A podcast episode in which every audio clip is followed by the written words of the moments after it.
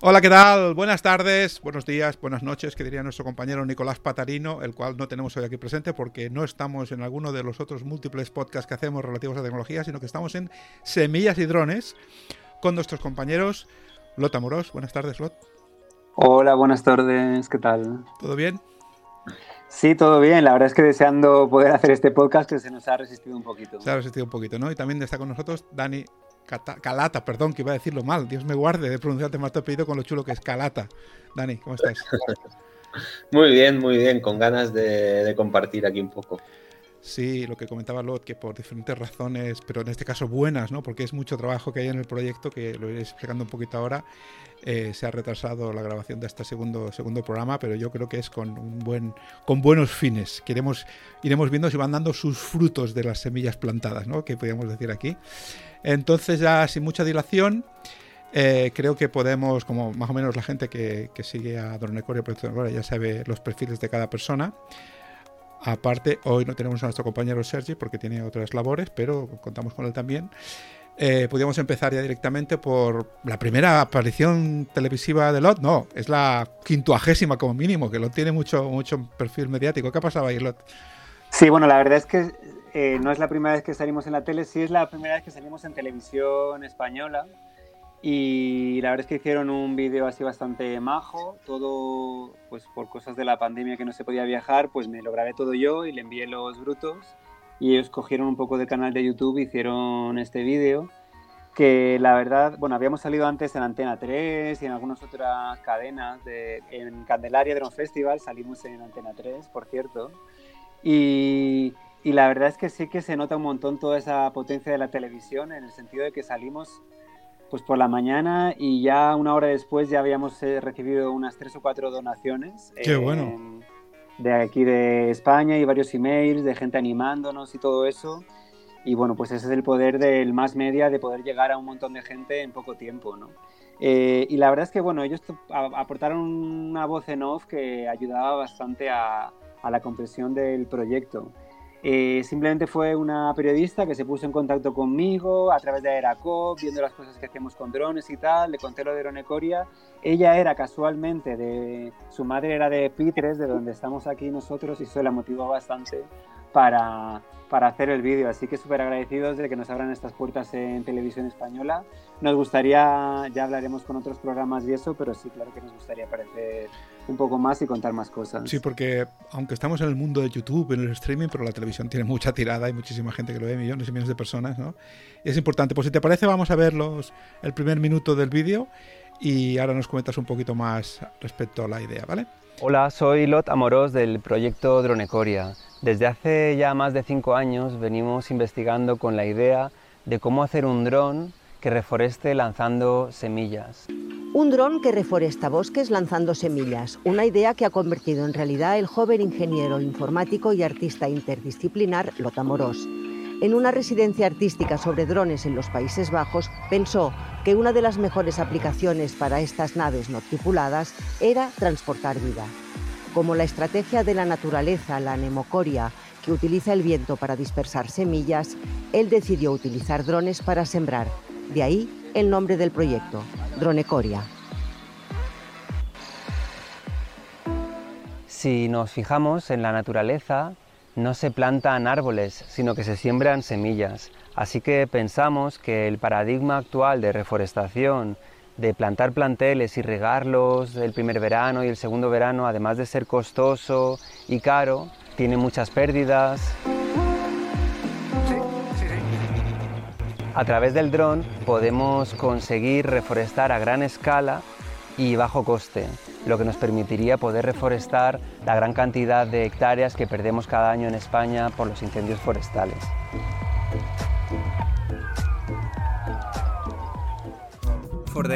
El trabajo de Lotamorós en colaboración con el experto en semillas Daniel Calatayud de la Asociación Semillistas de Pitres en la Alpujarra se ha visto reconocido con numerosos premios nacionales e internacionales que le han ayudado a desarrollar su proyecto. Los primeros pasos de este dron que dispersa semillas se dieron en la Amazonia de Brasil. Desde entonces no han parado de trabajar para perfeccionarlo. Muy bien, Lot, pues oye, explícanos un poquito más entonces eh, el resto, porque no hemos puesto los cuatro minutos que dura el vídeo completamente, porque sería está repetido ya en YouTube, pero explícanos un poquito más el resto de contenidos que explicas ahí. Bueno, la verdad es que en el vídeo pues recoge las actuaciones que hemos hecho en Almería o cuando volamos el primer dron la primera vez, eh, las conexiones que hemos hecho en Brasil cuando fabricamos allí el dron, y bueno, pues también abre la puerta pues a qué es necesario para que este proyecto salga adelante, que, que es pues empresas o propietarios que paguen árboles, es decir, que haya interés por la restauración de árboles y que haya pues sí, que haya dinero disponible porque todo esto vale, dinero, ya sea a través de donaciones individuales o de programas de innovación, etcétera, poder conseguir los fondos necesarios para poder escalar a gran escala, escalar, perdón, poder reforestar a gran escala. Desarrollamos la tecnología, pero ahora hace falta un poco estos fondos para poder pagar la reforestación. Y en esta línea y lo que decíamos de que habéis trabajado muchos estos, estos meses desde el primer programa, explícanos un poquito esto, por ejemplo, del proyecto de Cisco en el cual se ha presentado en Ecoria. Vale, pues bueno, antes de nada quería decir que, sí, que una de las razones por las que hemos eh, atrasado el, podcast era porque estábamos hasta arriba con lo de con eh, la convocatoria de Cisco, que fuimos semifinalistas. Creo que en el primer en el primer podcast hablábamos de que nos habíamos presentado a la convocatoria y en este segundo está bien porque podemos anunciar que somos semifinalistas, ¿no? Y estas convocatorias, la verdad es que es increíble la cantidad de trabajo que consumen. Uno de los colaboradores de Dronecoria que nos ha ayudado es trabaja para el gobierno británico y nos, confesó que a veces algunos de los formularios que el gobierno británico hace para pedir ayudas económicas eran más sencillos de los que hemos tenido que presentar nosotros. Pues eso, planes de viabilidad, eh, un montón de, de, hojas de cálculo súper complejas, eh, con muchos números, muchas especulaciones, preguntas trampa que tienes que saber responder. ¿En serio? ¿Preguntas trampa también? Bueno, preguntas que hay, que meterse en la mente de un ingeniero de Cisco para entender un poco lo que él entiende por Porque eso, está bien. Eh, tú y yo nos dedicamos mucho a la tecnología, aunque tengamos estamos aquí hablando de esta, vertiente más para ecología, para el planeta, ¿no? de reforestar, pero mucha gente no sabrá ni casi ni lo, ni lo que es Cisco. Y curiosamente, por hacer el simple comentario, ¿no? Cisco mueve todo Internet. O sea, Cisco es la empresa número uno del mundo en los routers, ¿no? Eh, Dani, cuando nos conectamos en cualquier conexión, sea en una red local o sea incluso telefonía, siempre estamos pasando por aparatos de Cisco. Este es donde estés en el mundo. Son los números uno y, están ahí detrás. Está bien que tengan esta iniciativa de, dar, intentar proveer de fondos a, a organizaciones con proyectos chulos. Yo recuerdo que me invitaste a una de las reuniones con diferentes personajes en este caso que eran bastante americanos y como tú bien has dicho hay que saber hablarles en su idioma, no solamente en su idioma lengua materna, sino en, el idioma de, cómo piensan y cómo, cómo, cómo, trabaja su mente, ¿no? porque tienes que adaptarte a lo que ellos quieran oír. Sí, es curioso esa diferencia cultural entre Estados Unidos ¿no? con, España. Y, y, bueno, eh, efectivamente Cisco nos está escuchando en estos momentos, así que esperamos que les haya gustado nuestra, nuestra aplicación, ¿no? Y bueno, pues estos concursos pues son de un millón de dólares que se reparten en el primer premio 250.000, después son 100.000, 50.000. Fueron mil y pico proyectos los que se presentaron, casi, casi 2.000, y nosotros fuimos uno de los 78 proyectos seleccionados, así que preseleccionados, ¿no? Entonces esta es como ya para afinar, ¿no? Por eso tuvimos que afinar cada coma y cada punto, la entonación de las frases, la emocionalidad de cada una para poder llegar al jurado pues por la puerta grande. ¿Y cuál es el resto de fechas que se barajan? ¿Cuál es el siguiente paso? Pues el siguiente paso es exactamente el 2 de junio que dirán los resultados a nivel mundial. Perfecto. O sea que digamos pasas de ser uno de los 2.000 a ser uno de los 70 y pocos y ahí ya el jurado acaba de leerse todos los papeles, las propuestas, mirar todos los datos y ya ahora que primeros de junio dará su veredicto. A ver si hay suerte. Porque lo que tú decías ahora, que hay un millón de dólares, pero había bastantes, creo que hasta 15 o 20 premios, no más pequeños, en diferentes tamaños, diferentes apartados, ¿no? Eso es, habrá como unos 15 o 20, como unos 15 o 20 premios. Aprovecho para decir que tenemos un canal de Telegram donde vamos publicando concursos a los que nos gustaría presentarnos y los que a veces pues voluntarios nos ayudan a rellenar estos formularios interminables, ¿no? Así que también estamos abiertos a que otra gente nos pueda ayudar. Muy bien. Y otra cosa que se ha estado súper liado en el proyecto es que ha, habido un cambio de local y además tenemos aquí unas fotos que lo demuestran, ¿no? ¿Habéis hecho cambio ya? ¿Está todo hecho? ¿Está en proceso? Vamos a poner en pantalla mientras lo quieres explicar. Aquí vemos a, creo que es Dani, que está haciendo una grabación en un primer plano, poniendo creo que agua en una, en una semilla. Y el precioso, el precioso elaboración de, de oficina, ¿no? Con estos azulejos auténticamente andaluces, ¿no? Explica, explica un poquito cómo ha ido el cambio este laboratorio y todo lo que se ha hecho. Eh, bueno, ahora comentaba también Dani que tiene mucho que decir. Que bueno, explicáis los dos porque él está físicamente además en el laboratorio, cosa que tú no estás ahora mismo. Él está físicamente allí. Él está físicamente, así que podéis ver el maravilloso techo de madera y pizarra ¿no? que hay allí. Y la verdad es que ha sido una inversión enorme en tiempo, en dinero, en, bueno, casi una asociación sin ánimo de lucro que hemos ganado algún premio, pero nos cuesta poder pagar todos lo, todo lo que hemos invertido y eso. Y gracias a que hemos tenido unos 10 o 20 voluntarios que a lo largo de estos últimos meses nos han estado ayudando con el cemento, a poner el suelo, Sí, sí, eh, se, ve, se, ve, el trabajo, que además es tedioso, ¿no? Porque tienes que poner los listones para alinear bien la superficie abajo, poner, poner todo el, cemento barra hormigón que sea, o sea que es complicado. ¿Tú ahí, Dani, cuál fue tu, parte de labor? Pues fue labor muy organizativa y también con mis manos de poner tornillos, poner cal y todo, montar estanterías, las mil millones de cosas que Porque físicamente lo que decíamos, estás en el laboratorio, ¿no? Que vemos ahí ese techo de madera súper bonito. Sí, este, este local era un, trastero brutal que durante 20 años acumuló pues trastos de un montón de gente que pasó por este cortijo. Es el cortijo de un japonés que que curiosamente era el mismo japonés que montó eh, una fábrica de zapatillas de ballet profesional aquí en Pitres y donde antes teníamos el, laboratorio. Y le propusimos si nos quería apoyar y el hombre eh, que ya está jubilado, vive en Japón, pero encantado de colaborar con nosotros y nos ha dejado el, el local sin alquiler y colaborando con el proyecto. Sí, muy gustosamente. Tengo ganas de que termine toda la situación COVID y poderlo conocer cuando venga. Qué bueno, he puesto algún vídeo de, este, esas opiniones que tenéis de los voluntarios que se han dejado las pestañas ahí trabajando, ¿no? Y... Sí, ha sido increíble el apoyo que hemos tenido en, en, toda la comarca de gente que ha subido de Órgiva, la gente de aquí de Pitres, que nos ha ayudado un montón a que esto salga adelante. Y, la verdad es que es increíble, eh, bueno, las vistas que tiene el laboratorio alrededor, que está como en un camino ahí perdido, como al final de la montaña, en lo alto de Sierra Nevada, y que es como un laboratorio de biotecnología de semillas como brutal, como que en el fondo es muy rural, pero al mismo tiempo muy, muy tecnológico. Dices que es como un laboratorio, no, no, es que es un laboratorio, ¿no? Lo es.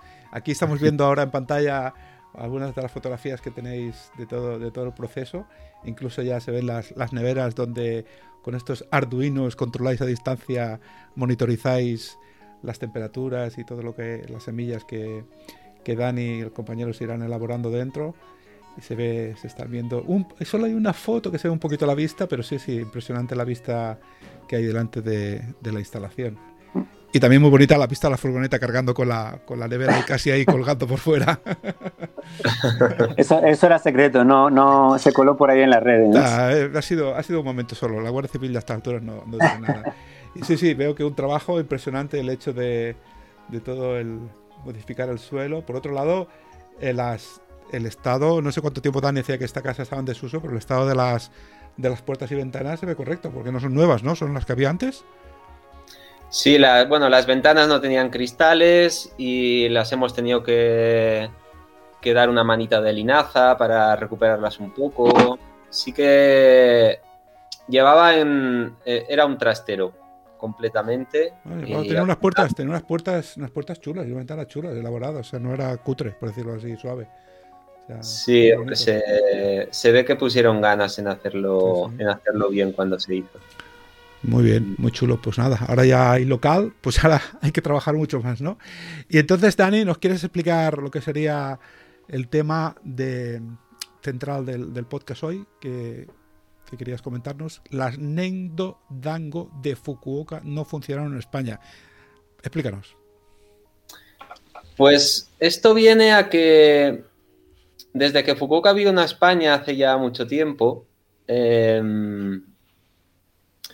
Fukuoka, ese agricultor que nos abrió así el campo a la agricultura natural, em, pues aquí se, el mundo de la permacultura y muchas personas desde entonces se han dedicado a hacer un montón de bolitas de semillas a su manera y, y no han estado funcionando bien en España. Digamos que perdimos de vista eh, que Fukuoka nos dijo que no copiáramos sus técnicas, que teníamos que, entender o que practicar su filosofía, pero que no copiáramos sus técnicas porque eso servía para su ecosistema y no tenía por qué ser replicable así directamente, ¿no? Entonces, eh, quería comentar un poco por qué hemos visto que las bolitas de Fukuoka no están funcionando en España, ¿no? Entonces, esto esto tiene que ver con un componente fundamental que, utilizó Fukuoka para las semillas, para envolver las semillas, que era la arcilla. Y la arcilla tiene la peculiaridad de tener unas partículas muy pequeñitas, muy pequeñitas, y, cuando se hace una bola con, una bola de semilla con arcilla alrededor, em, lo que sucede es que no podemos, no puede entrar el aire. Ahí tenemos una foto donde podemos ver eh, esas como pequeñitas partículas de la arcilla que son tan finas y, y, se ponen tan juntitas alrededor de, formando capas alrededor de la semilla, que no dejan que entre el aire. Y si no dejan que entre el aire, la semilla no puede respirar y no puede germinar. Esto es algo que yo creo que Fukuoka sabía muy bien, pero su intención de hacer estas bolas con arcilla no era tanto favorecer la germinación como proteger la semilla durante muchísimos años. Él quería lanzar semillas y que cuando a la semilla le diera la gana, hubiera condiciones, la semilla pudiera germinar. Pero em, aquí en el Mediterráneo, y sobre todo por las condiciones del mercado capitalista en el que vivimos, no podemos esperar que un financiador pague una reforestación y, no tengamos, y decirle que no tenemos ni idea de cuándo, van a germinar las semillas, ni qué porcentaje va a salir, ni nada. Necesitamos como adaptar la filosofía de Fukuoka a no solamente al ecosistema mediterráneo, sino al, mercado capitalista. Lo que decíamos antes, ¿no? Que si hablabas con X empresa, tenías que adaptar el mensaje ahí, ¿no? Y nosotros vivimos aquí, tenemos una, determinada meteorología, tenemos un determinado ecosistema de personas y de, todo, ¿no? Entonces, ¿qué, se ha hecho? ¿Qué se ha hecho ahí para hacer esa adaptación? Pues lo que hemos, lo que, lo primero que, que quisimos comprobar es que eh, hasta qué punto esa aireación era fundamental para la germinación de las semillas. Entonces, eh, vimos que eh, depende mucho el material que empleemos, el cómo puede facilitar esa germinación. Entonces, si en vez de arcilla empleamos otro material, pero tampoco facilita la, aireación, la, semilla tampoco germinará. Entonces, vemos ahí en una foto que si los materiales que empleamos eh, en esos dibujitos que vemos ahí son partículas que tienen 100 micras, 200 micras, si los materiales que empleamos eh, tienen mucha cantidad de, tamaños diferentes de partícula, ocupan todos los huecos y no dejan que haya aire entre las partículas alrededor de la semilla. Así que a través de un paper que escribió un hombre en Nueva Zelanda hace un par de años, eh, confirmamos esta hipótesis y, pudimos ver que si las partículas que empleamos de cualquier tipo de material alrededor de la semilla dejan huecos, como vemos en esa foto, eh, podemos emplear el material que nos dé la gana para hacer la, envoltura de las semillas que dejará que entre aire y que la semilla germine. Para nosotros es muy importante que la, que la bolita eh, favorezca la germinación porque hacemos esta, esta técnica del priming de las semillas, que lo que hace es que la semilla pueda germinar como una sola lluvia. Entonces, la bola que ponemos, eh, los materiales que ponemos alrededor de la semilla no pueden dificultar la germinación, como pasa con la arcilla. Lo que tienen que hacer es favorecerla. Entonces, hemos estado probando eh, con diversos materiales, eh, cribándolos de tal manera que solo tengamos un tamaño de partícula específico y así ahí dentro pueda haber aire y las, y las bolas funcionan de, de maravilla terminan como, como si no existiera la bola. Y esto ha sido un avance espectacular porque llevábamos eh, años haciendo bolas de arcilla, haciendo eh, un montón de pruebas con las técnicas de Fukuoka y no, nunca podíamos eh, hacer germinar bien las semillas. Y es, es, un, es un, como un error así como de, de concepto, ¿no? Esta historia de, replicar las técnicas sin tener en cuenta eh, cuáles son las necesidades reales de, cada zona, ¿no? Mm. Está claro. Esta, esta, fotografía que también nos has, nos has puesto, que tenemos ahí en pantalla, Dani, de, que se ven varios, varios triángulos y algún paralelepípedo que está cerrando el espacio, es, ¿cuál es el concepto ese? Porque tenemos entendido que lo importante está en, que, creo entender, que, que respire la semilla que está dentro, pero también has puesto una imagen que, se ven muchos triángulos juntos que no dejan pasar el aire, ¿no? Eso, eso digamos, es lo contrario, o sea, el objetivo es que pase el aire. El objetivo es que, eh, que las partículas, eh, estamos hablando de partículas que van entre 100 y 200 micras. Sí, sí. Si esas partículas eh, solo están entre 100 y 200 micras, ellas se van tocando, digamos, esas partículas se van tocando entre ellas, pero no pueden ocupar todo el espacio. Porque tienen el mismo tamaño. Si en cambio esto se consigue haciendo un doble cribado de, por ejemplo, de arena. Cribas arena a 300 micras y vuelves a cribar esa arena después a 100 o 150 micras. Entonces todas las partículas que, tienen, que tienes tienen más o menos el mismo tamaño y con lo cual eh, se generan un montón de huecos de aire en, el, en, esa envoltura de la semilla. Es justo lo contrario de lo que se quiere en el ámbito de la construcción. Cuando se hace un cemento, las arenas están diseñadas de tal manera que haya partículas de todos los tamaños posibles para que ocupen todos los huecos posibles y no quede nada de aire. Y así se provoca una compactación y una estructura muy, así como muy rígida, ¿no?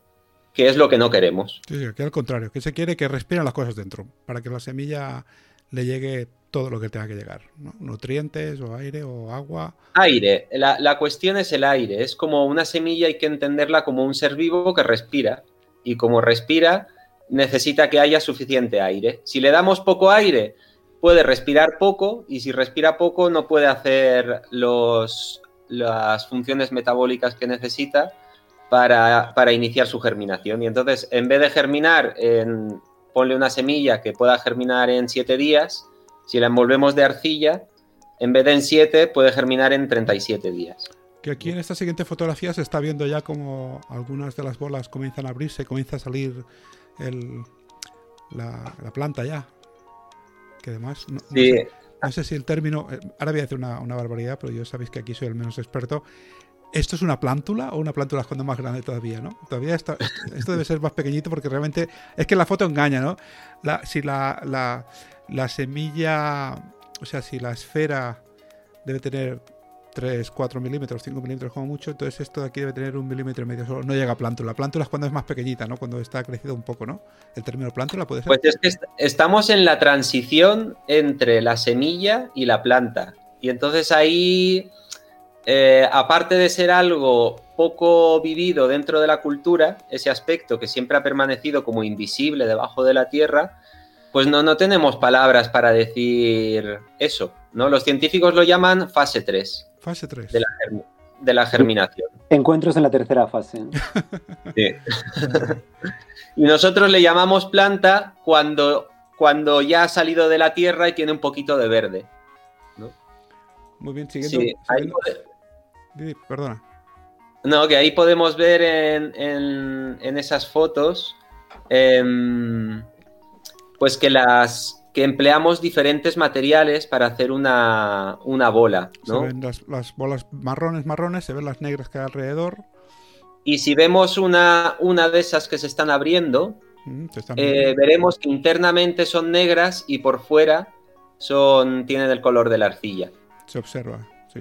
Se observa que en el- Porque hemos, hemos podido comprobar que, eh, por ejemplo, el carbón o otro material como la perlita, cribada al tamaño de partícula adecuado, eh, lo podemos emplear alrededor de la semilla en gran, en gran cantidad para hacer una bola grande, pero nos interesa después cubrir esa bola con arcilla, eh, con una capa muy finita, y eso le va, va a mejorar mucho las, la- las posibilidades de que germine, porque la arcilla tiene una cosa de retener humedad, de hacer que se seque todo más lentamente.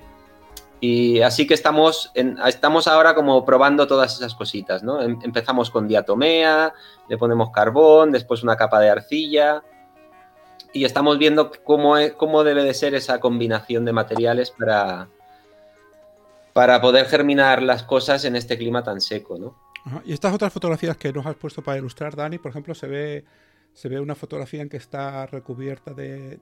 Creo entender yo que es arcilla, pero todavía está como, como seco. Está. Sí, es una, esa es una bola seca de arcilla. De arcilla no, dentro tiene carbón y la última capa es de arcilla. Y es para ilustrar un material que estamos empleando que, que, que es el que esperamos que favorezca mucho la germinación en estos ambientes tan secos. Porque a esa, si una bola, digamos, ahí podemos ver una bola seca y, al la- y en la otra foto podremos ver esa misma bola seca, pero húmeda, Húmeda, se está viendo, sí. ¿no? Sí, sí. Entonces, el, el problema de las bolas es que como las ponemos en la superficie de la Tierra lanzadas con un dron, pues claro, el, el viento, el sol, todo hace que la bola se seque muy rápidamente. Entonces empleamos unos materiales que se llaman polímeros hidroabsorbentes, que son estas cositas que hay, estos geles que se forman dentro de los pañales de los bebés, que cuando le tiras agua se hinchan y, y hacen como un gel. Y, y entonces estos materiales eh, retienen mucho la humedad y estamos viendo cómo meterlos dentro de la bolita, ¿no? Que es esta última Entonces- foto que se observa, que está ya como hinchado, que parece que te esté reteniendo líquidos, ¿no? Eso es, esa es la, la última foto, que, se, que esa bola tiene, cuan- esa bola tiene polímeros hidroabsorbentes y cuando le llueve encima, entonces se hincha de esa manera, ¿no? De Y todas, es formas, un- de todas formas, Dani, cuando decimos polímeros hidroabsorbentes, parece que estamos utilizando alguna tecnología súper chunga por el nombre. Esto imagino que será un componente natural totalmente, ¿no? ¿Qué, qué componente es el, el polímero? No es un componente natural, es sintético, Ah, es se sintético. llama poliacrilato de potasio. Vale, vale, vale. Así sí que realmente. Y es un polímero derivado de un almidón. O sea, se, se realiza con almidón, pero se tiene que realizar sintéticamente en un laboratorio. Bueno, por lo menos el origen es, natu- recono- es natural, digamos. Es un, es un- es un- Bueno, el petróleo también es sí, natural. ¿no? Bueno, proviene de los dinosaurios, lo sabemos todos. no de la gasolinera. Pero sí que hay que tener en cuenta que es un material que está reconocido por la agricultura ecológica y que se degrada en la naturaleza eh, muy fácilmente. En 5 o 6 años eh, no queda ningún rastro de él. Ajá.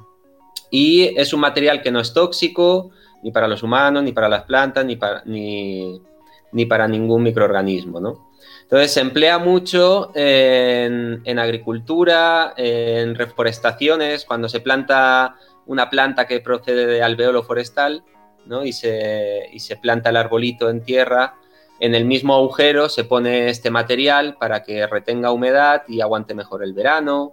Y tiene muchos usos, ¿no? Para el cultivo de guerrilla, hay, hay muchos usos para este, para este material. Mm. Muy bien.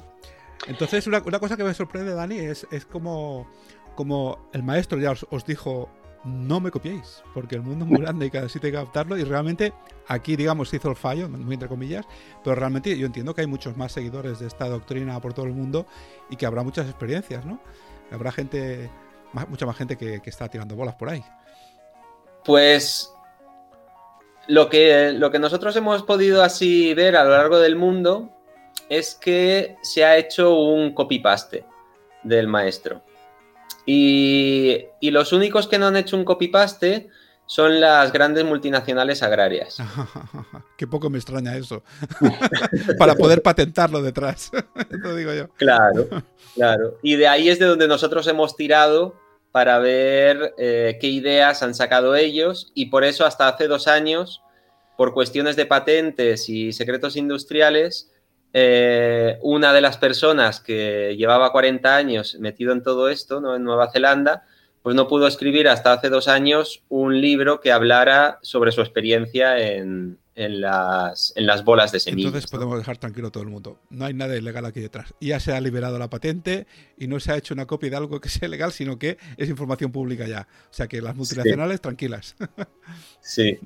Para, para, para nosotros ha sido importante el hecho de no fijarse tanto en las técnicas como en el aspecto de Fukuoka que tiene que ver con imitar los procesos de regeneración natural.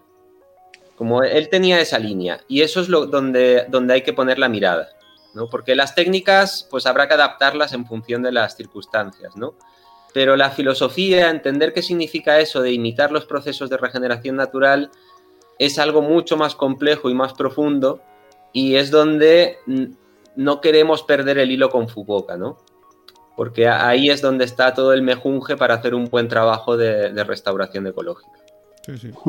Queda perfectamente claro. ¿Querías opinar, Lot? Sí, quería añadir un par de cositas. Y es que es, verdad que la razón por la cual la gente ha hecho este copy-paste o no ha investigado o no ha comprobado si funciona o no funciona es por la propia naturaleza de las bolas de semillas, que es lanzarlas ¿no? Eh, y olvidarse. ¿no? Las lanzas y te olvidas y confías en que va a funcionar. Eh, o a veces las pones en, tu, en una maceta en tu casa y las riegas y las pones en unas condiciones idílicas y bueno, pues también pueden funcionar. Lo que pasa es que, claro, que ¿por qué es tan importante que germinen en 7 días y no en 37? Porque después de 37 días, pues probablemente no quede nada de una lluvia, ¿no? Y después de 4 o 5 días, sí que puede ser que quede algo de la lluvia y que pueda tener agua suficiente. Y con esto ha habido mucha controversia con esto de las bombas de semillas alrededor del mundo, incluso hace poco se hizo bastante viral un, un, bueno, un medio de comunicación que habló de una, bueno, de una investigadora del CONICET en Argentina, donde criticaba a la gente que usaba bolas de semillas porque simplemente hacían bolas y tiraban y ya está. Entonces, no es que estemos en contra de la gente que hace bolas ni, ni nada de esto, pero sí que es verdad que hace falta un poco de ciencia alrededor. ¿Cómo hacerlo para, para que ayudar a toda esta gente que ya está haciendo bolas o quiere hacer bolas? por una parte puede escribirnos un email y le contamos un poco nuestros trucos, pero bien, como ha dicho Dani, si la gente compra una criba de 150 micras y otra de 300 y todos los materiales que invierten en la peletización de semillas se garantiza que están más o menos en esos rangos, por lo menos podemos, se puede garantizar que no va a interferir negativamente en la respiración de las semillas. Entonces invitamos a la gente a que haga esto, pero bueno, con un poquito de ciencia y comprobación, porque a veces, claro, la crítica es que si estamos usando semillas, por ejemplo, en riesgo de extinción, para lanzarlas, lo que estamos haciendo es algo negativo. Estamos poniendo jaulas a las semillas para que no nazcan. Por eso puede ser contraproducente, que era la crítica que se ha hecho. Pero bueno, siempre y cuando haya una investigación detrás, pues está todo bien y para eso estamos trabajando nosotros y todas las otras personas que intentan hacer reforestar con bolas de semillas. Sí, también a esto añadiría que hay que definir muy bien cuál es el, marco en el que se quiere trabajar. Es decir, Fukuoka quería trabajar lanzando semillas para ampliar el banco de semillas eh, natural del suelo. Es decir, él, él no quería que todas las semillas germinaran. Él quería eh, tirar semillas en una zona, eh, tirar semillas de especies que no están en, en ciertas zonas. Y entonces de esa manera es como si ahí hubiera un árbol de esa especie y diseminara sus semillas. Entonces lo que quería era proteger esas semillas eh, de manera que con el tiempo algunas de ellas pudieran nacer. ¿no? Y al nacer, eh, pues ya generarán una nueva planta y empezará a diseminar sus semillas y poco a poco se va ampliando el banco de semillas del suelo. Claro, o sea, que no era, tanto en, un objetivo de reforestación, por decir alguna cosa, sino era más un objetivo de hacer que el, ecosistema se hiciera más grande, que hubiera más variedad de otro tipo de plantas, ¿puede ser? Sí, eh, digamos, no tenía un objetivo de reforestación tal y como lo entendemos nosotros, en el sentido de que eh, a nosotros nos piden poner mil árboles, diez mil árboles, cien mil árboles, con una densidad específica en cada zona. Entonces, tenemos que hacer unos números muy concretos, ¿no? Fukuoka lo que hacía era diseminar semillas en zonas donde no, existían esa, esa especie de semilla. Y eh, con la esperanza de que en un tiempo mucho mayor que el, tiempo de vida humana, ese, a ese ecosistema le estamos favoreciendo a que aparezcan esas especies y se vaya regenerando por sí mismo, ¿no? Entonces, claro, si, el, si cuando alguien lanza semillas o bolas de semillas quiere ver que las semillas nacen, eh, no tiene que ir por el método de proteger las semillas de esa manera tiene que ir por otros métodos, tiene que emplear otro tipo de bolas, ¿no? Si el objetivo es que vaya todo al ritmo de la naturaleza, el método de Fukuoka es maravilloso.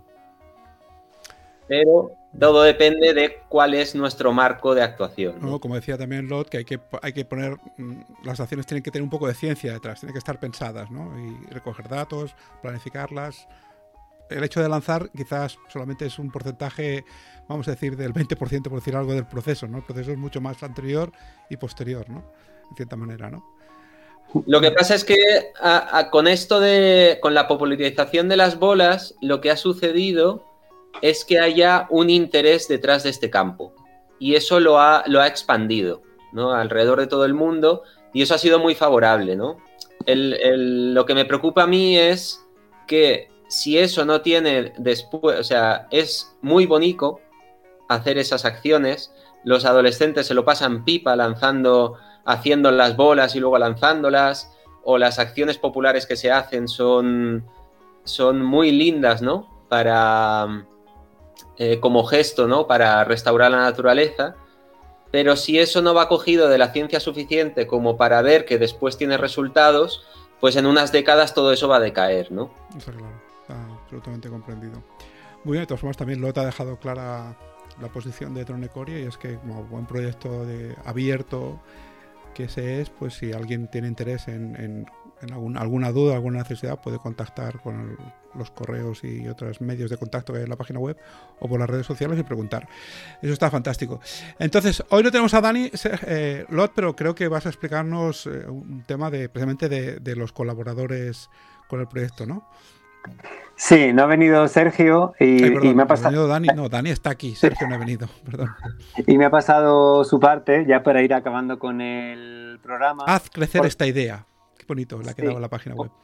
Por, porque, bueno, también te tenemos que agradecer a ti, Andreu, quizá eres el primero en los agradecimientos, por el tema de que no solo hemos tenido más visitas y donaciones por el, porque salíamos en la tele, sino que de verdad hemos visto una, bueno, una cierta visibilidad después del primer podcast. Hemos tenido nuevos donantes, gente que se ha interesado, gente que se lo ha creído al vernos así cara a cara, en directo. Te agradezco que me hagas agradecimiento, pues sabes que es una colaboración más de las que ya llevamos unos cuantos, bastantes años haciendo, tantos como seis o siete. Entonces, lo importante aquí es que, eh, además lo estamos explicando, ¿no? Que es el trabajo en este caso que ha hecho más Sergio, ¿no? Que ahora mismo está la, la, página web en pantalla, ¿no? Y, y, ahí estamos ofreciendo diferentes vías para que la gente colabore con el proyecto, ¿no?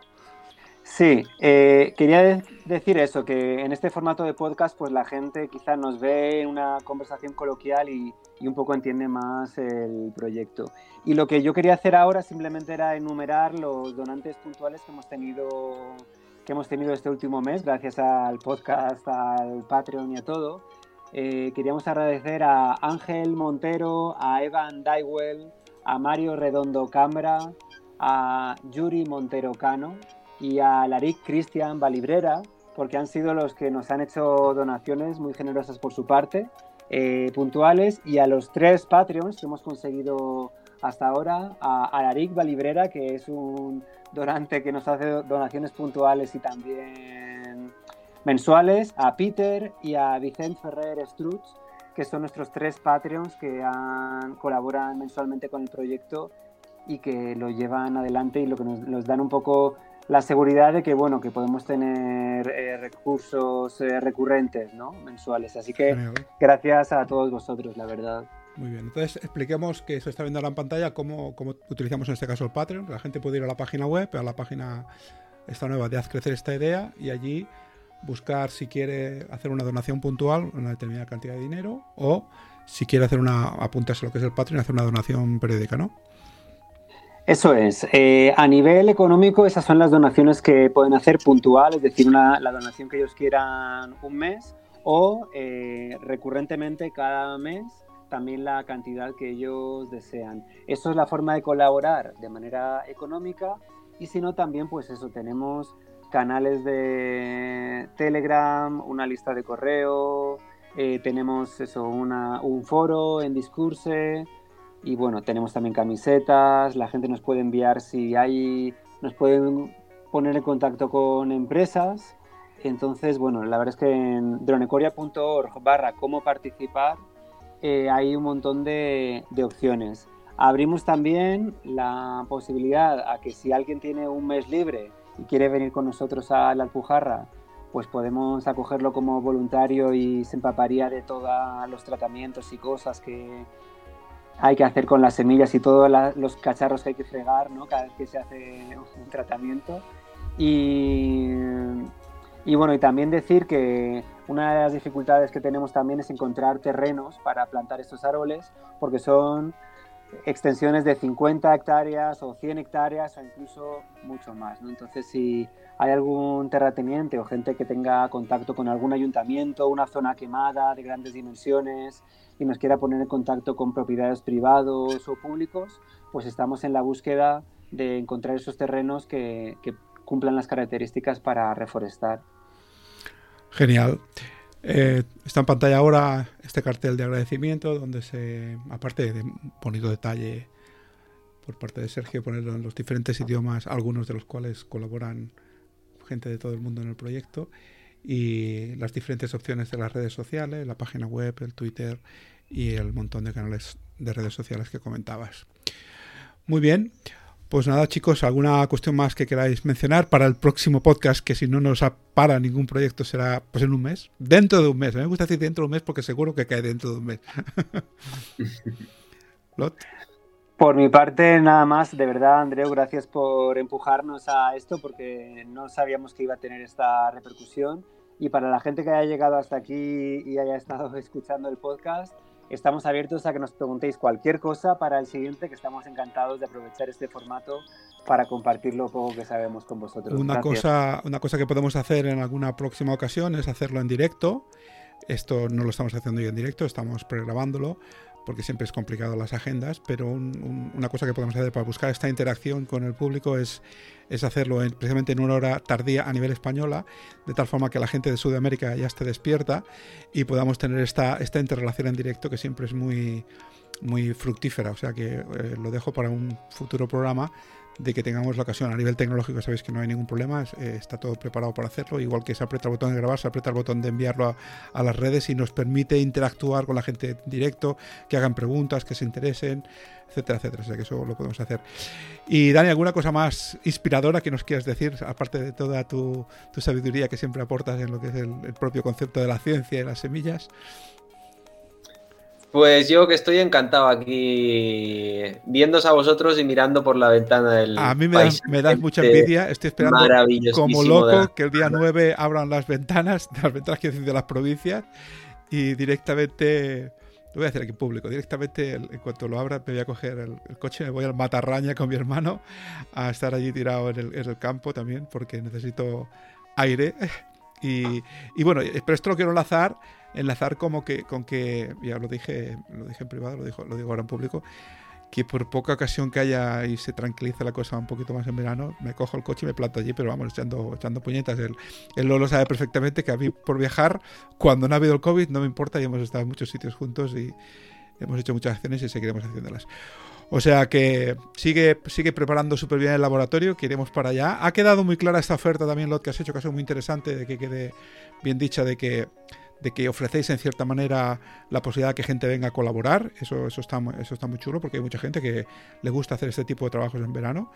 Y esto está bien ofrecerlo activamente por todas las redes y que, los estudiantes o gente que está interesada en este mundo pueda, pueda apuntarse a ello y es el momento adecuado ahora que, que en, en, un mesecito nos metemos ya en calores y tenemos el verano aquí mismo. O sea que nada más, eh, nos vemos en el siguiente episodio de este Semillas y Drones y gracias por estar aquí con nosotros. Que vaya bien. Chao. Gracias. Hasta luego.